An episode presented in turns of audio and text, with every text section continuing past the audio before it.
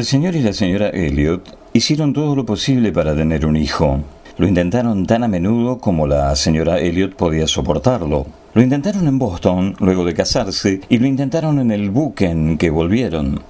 No lo intentaron muchas veces porque la señora Elliot se mareaba seguido. Ella se enfermaba y cuando se enfermaba lo hacía como suele suceder cuando las mujeres sureñas se enferman, es decir, las mujeres del sur de los Estados Unidos. Como todas las mujeres sureñas, la señora Elliot se descomponía rápidamente bajo los efectos del mareo o cuando viajaba de noche o demasiado temprano a la mañana. Muchos pasajeros la tomaban por la madre de Elliot. Otras personas que sabían que estaban casados creían que iba a tener un bebé. En realidad tenía 40 años. Sus años se precipitaron de repente cuando ella empezó a viajar.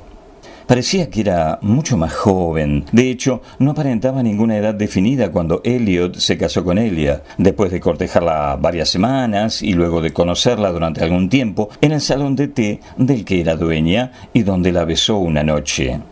Hubert Elliot estaba haciendo un curso de posgrado en Derecho en Harvard cuando se casaron. Él era poeta, con una entrada anual de casi 10 mil dólares. Escribía con gran rapidez extensos poemas. Tenía 25 años y nunca se había acostado con una mujer hasta casarse con la señora Elliot. Quería conservarse puro para transmitir a su esposa la misma pureza de cuerpo y mente que esperaba de ella. A eso lo llamaba una vida recta. Había estado enamorado de varias chicas antes de besar a la señora Elliot y tarde o temprano siempre les decía que había llevado una vida pura. Casi todas las chicas perdían interés en él. Él se escandalizaba y se horrorizaba de la forma en que las mujeres se comprometían y se casaban con hombres a quienes habían conocido y que, ellas debían saberlo, se habían arrastrado por lo bajo. En una oportunidad intentó prevenir a una muchacha que conocía contra un hombre de quien tenía pruebas que había sido un sinvergüenza en la universidad y por eso causó un incidente muy desagradable. El nombre de la señora Elliot era Cornelia.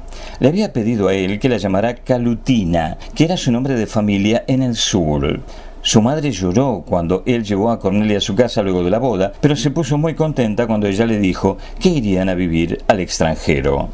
Cornelia le dijo, mi adorado muchachito, y lo abrazó más fuerte que nunca cuando él le contó que se había mantenido limpio para ella. Cornelia también era pura.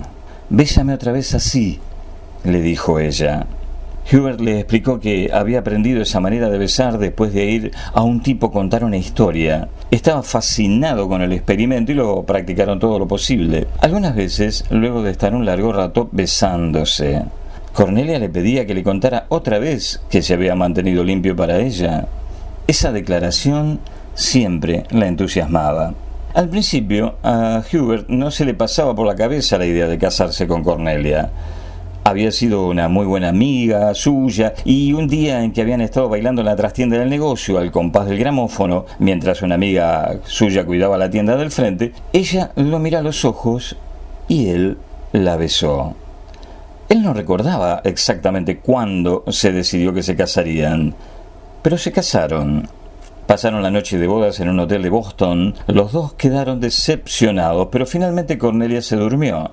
Hubert no podía dormir y varias veces salió y se puso a caminar por el pasillo del hotel con la bata Jagger puesta, una bata que había comprado para el viaje de bodas. Mientras caminaba, vio las hileras de pares de zapatos pequeños y grandes junto a las puertas de las habitaciones del hotel. Esto le hizo latir el corazón de modo que corrió de regreso a su cuarto, pero Cornelia estaba dormida.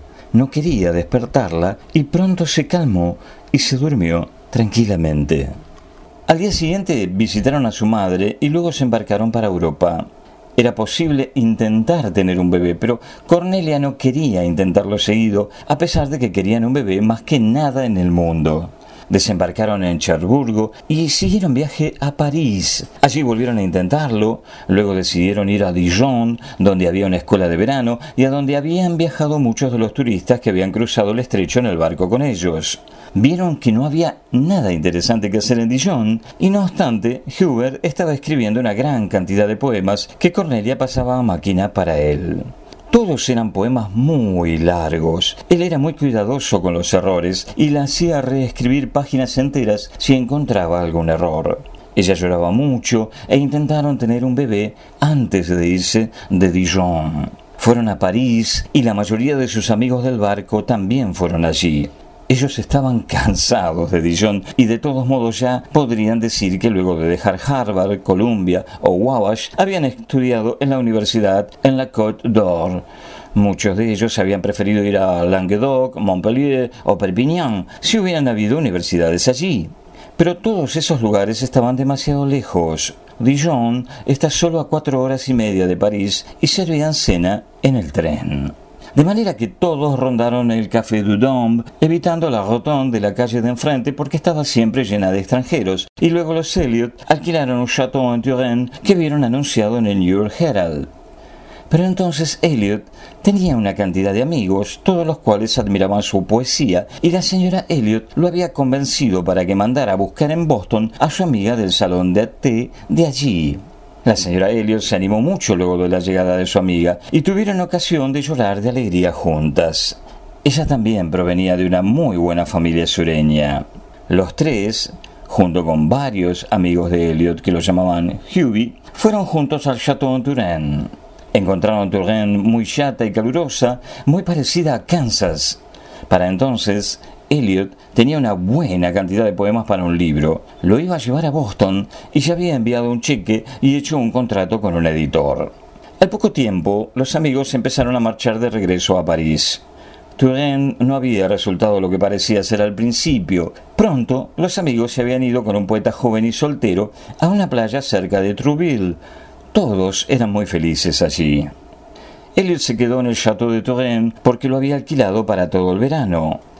Él y la señora Elliot intentaron todo lo posible tener un bebé en la espaciosa y calurosa cama del dormitorio de la habitación.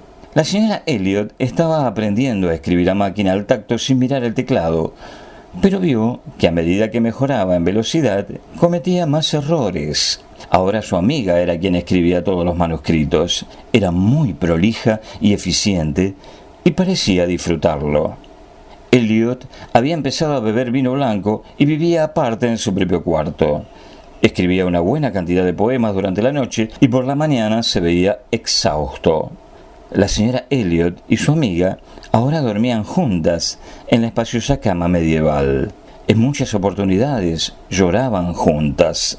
Por la noche, todos cenaban en el jardín bajo un plátano y soplaba la brisa nocturna y Elliot bebía su vino blanco y él y la amiga charlaban y todos eran muy felices.